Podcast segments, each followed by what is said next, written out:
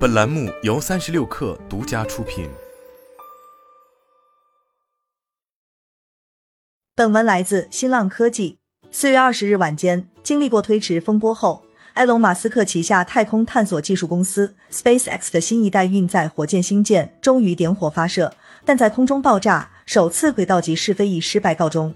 马斯克随后发文回应，先是祝贺了 SpaceX 团队的努力，并表示为几个月后再次发射学到了很多。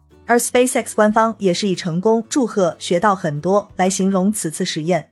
星舰首飞原定于本周一晚，但临发射时宣布推迟，理由是压力阀似乎冻结。当时马斯克还发文称学到很多，几天后再来。为什么马斯克对于学到很多如此执着？星舰的发射至关重要，因为它不但关系到马斯克的火星梦，还会影响美国的重返月球计划。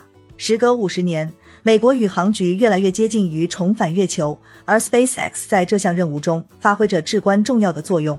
星舰旨在将货物和机组人员送往月球、火星等地方。这次备受瞩目的发射将决定 NASA 的阿尔特弥斯登月计划是否将走上成功的轨道。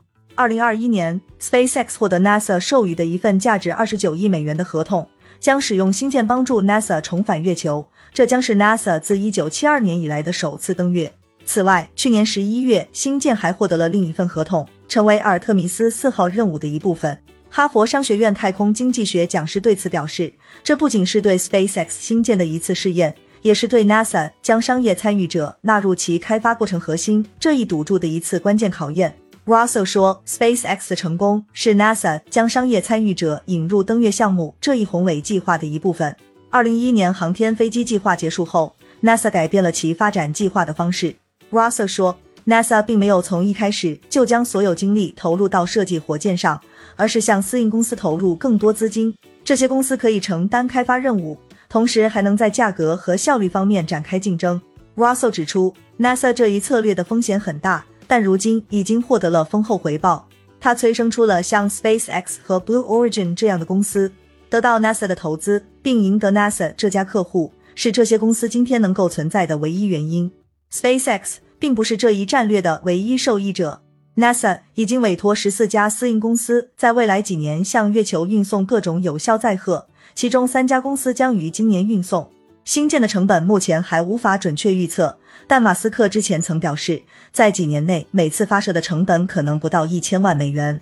另外，新建还能实现完全重复使用，这意味着它可能每年发射几次。Russell 对此表示，这将从根本上改变太空的经济性。Russell 说：“如果 SpaceX 能够在一年内完成五十次发射，将创造历史。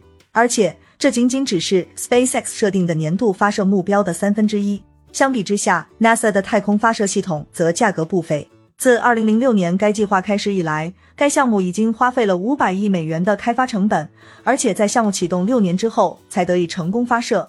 SLS 火箭每次的发射成本超过四十亿美元。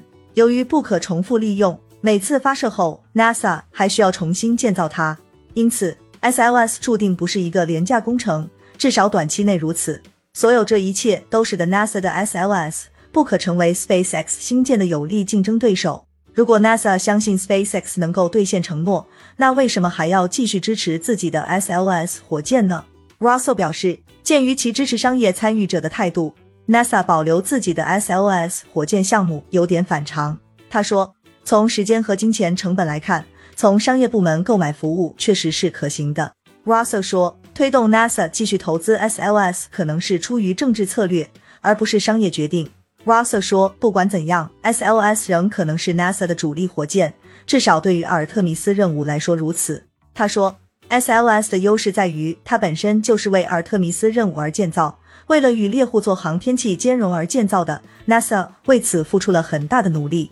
现在看来，他们还会坚持一段时间。Russell 同时指出，如果 SpaceX 真能证明新建的成本更低、效率更高，NASA 可能会面临越来越大的压力，被要求在阿尔特弥斯以外的任务中更多的使用 SpaceX 的火箭。目前，星舰是唯一可能让 NASA 登上月球的飞行器。但伦敦帝国理工学院安全科学和技术研究所的客座教授 Greg Autry 认为，NASA 要实现登月，不能局限于一种途径。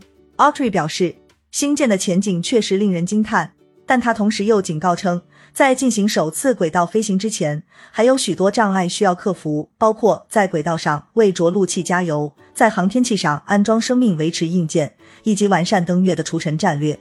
Autry 说：“如果说有一家公司能做到所有这一切，那就是 SpaceX。但考虑到通常的程序性延迟，这是着陆过程中的一个真正令人担忧的问题。因此，Autry 认为 NASA 必须确保拥有另一个月球着陆器。”以获得任务保障系统冗余，并最终保证经济竞争。Russell 也同意这一观点。他说，NASA 的政策也反对只有一个获胜者。去年九月，NASA 签署一份合同，从竞争对手那里购买第二个月球着陆器，用于未来的任务。Russell 认为该市场可以容纳数家竞争对手。他说，他将密切关注蓝色起源的新格伦火箭以及 Relativity Space 的 Terraner 火箭。他说，希望这个领域有良性的竞争。这样，人们就必须不断创新，不会自满。